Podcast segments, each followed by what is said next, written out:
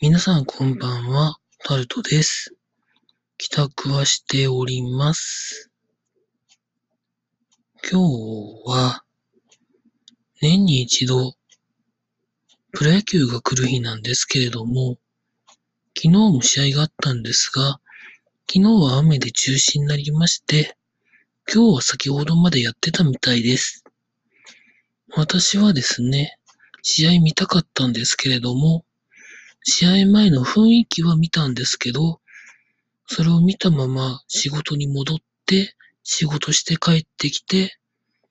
録音を取るというつまらないことになっております。今見たんですけど、4対2で阪神が勝ってましたね。観客数が18,900人ということで、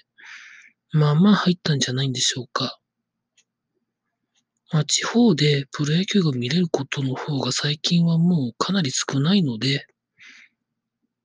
まあ毎回年に1回2試合か3試合かやってくれるのは嬉しいなと思っておるところでございます。以上タルトでした。